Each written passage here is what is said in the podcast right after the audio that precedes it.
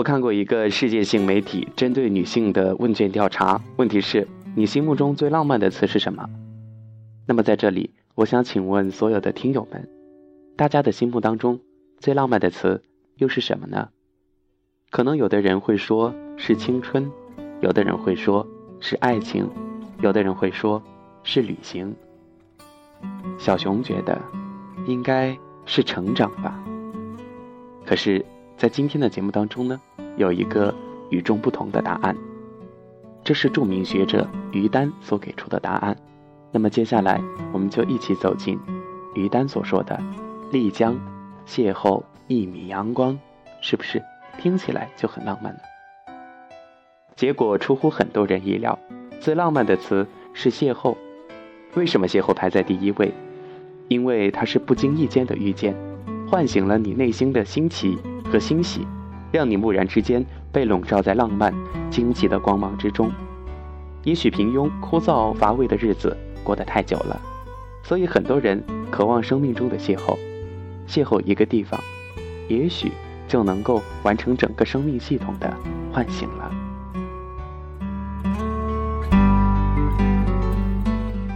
在我看来，人与大自然可以有浅层、中层和深层这三个层次的邂逅。浅层次是遇见一处风景，中层次的是遇见一种生活方式，那么深层次的，就是遇见一个从未相逢过的自己。首先来说第一个层次，遇见一处风景。不少旅行社组织的旅游团，往往是有旅而无忧，比如说探险之旅、幸福之旅、夕阳红之旅，这种旅游往往在行程、餐饮。住宿上都安排的特别的周到，应该到的景点大致是不会忽略的，但是呢，缺少了心灵的游历，旅只是个载体，游才是真正的目的。到了一个地方，有一棵古树，有一座古寺，有一块山石，照个相就走了，回来后把照片发在微博、微信上，说明这个地方我去过了。这样的旅游是身行，而不是心动。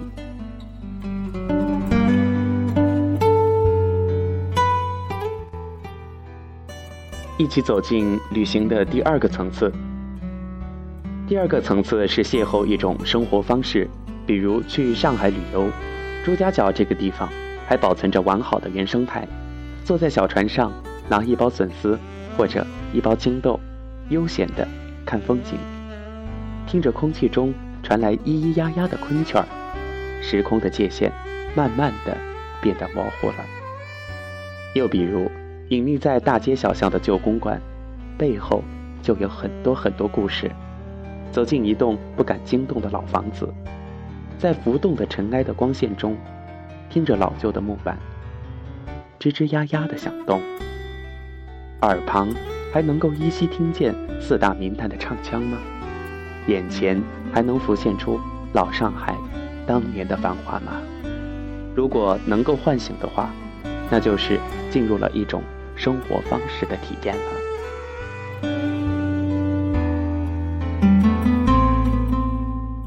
二零一一年四月，我去了一趟印度，一路上很辛苦，先坐飞机到新德里，再从新德里坐火车，颠簸了八个小时之后，再换乘汽车，最后。又挤在一个随时要翻倒的小蹦蹦车里，像摇元宵一样摇晃了两个小时，终于到达了此行的目的地——恒河。那里正在举行印度最盛大的朝圣节日——昆梅拉节。昆梅拉节是一个十二年一个循环，在这十二年内，在四个地方举办四次，成千上万的人从各个地方徒步而来。那一刻，我才真正的知道什么叫做摩肩接踵，因为你身上会沾上不同人的汗水，那些粗糙的脚后跟就在你的眼前，抬头吧，是男人头上顶着的包袱，低头看到的是女人手里拉着的孩子。很多人从很远的地方走过来，在三个月的时间里，据说会汇集一两千万人，于是。我在烈日炎炎下问到一个又瘦又小的印度人这么隆重的节日为什么不能每年都有啊？听完我的问话他很平静的对我说如果说不经过这么长久的等待的话心里怎么会有这么深刻的喜悦呢？就在他说完的一瞬间我从他安静的眼神里，懂得了，因为等待和敬畏而显得格外珍贵的欢喜。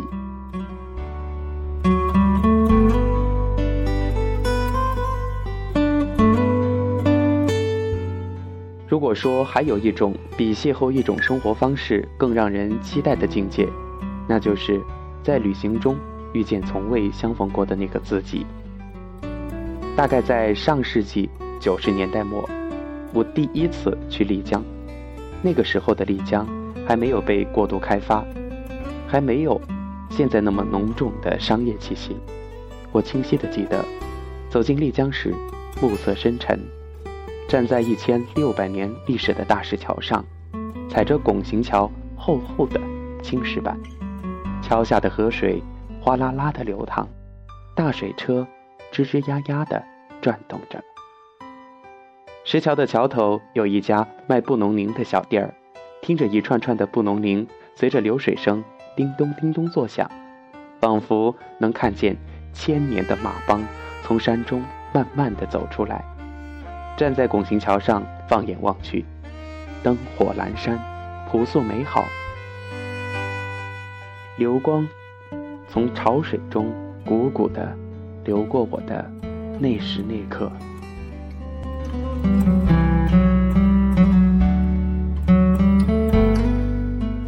第二天早晨醒来，一瞬间觉得眼睛被烫疼了。透过窗帘，我看见晨光中的玉龙雪山。一座雪白雪白的山，被早晨金黄色的阳光变成了一个巨大的火盆，从窗帘里探出头来，在你睁眼的一瞬间，烫伤了你所有的神经。我光着脚跳下来，跳下床，哇的惊叫了起来。那种感受，到年老时回想，依然会有如初恋般的心动。人生会有很多际遇。让你一生刻骨铭心。我之所以爱丽江，是因为它离自然如此之近。玉龙雪山就在你眼前，一千六百年的传统就在你的脚下。布农铃还在响着，普洱茶氤氲的茶香泛起的时候，你能触摸到一幅完整的画卷。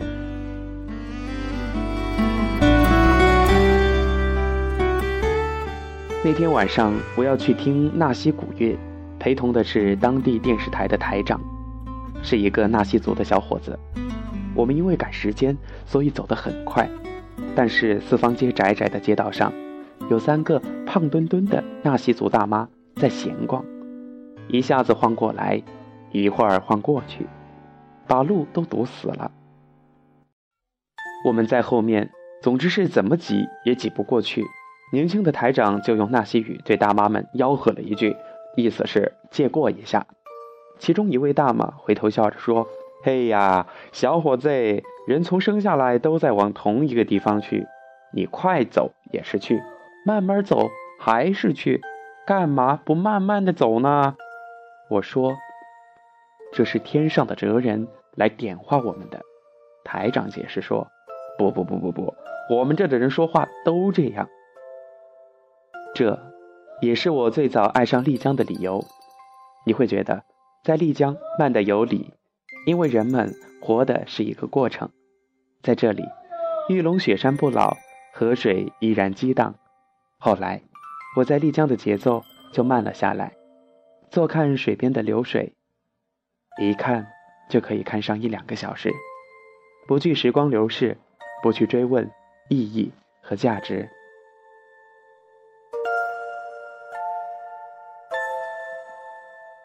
难道我们一定要用各式各样的意义和价值把生命填满吗？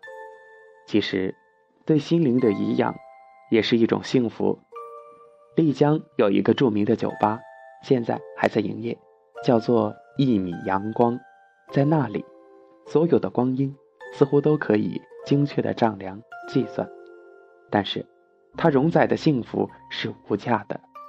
这是一种原生态的文化，它让我遇见了一个悠闲的自己。人间有味是清欢。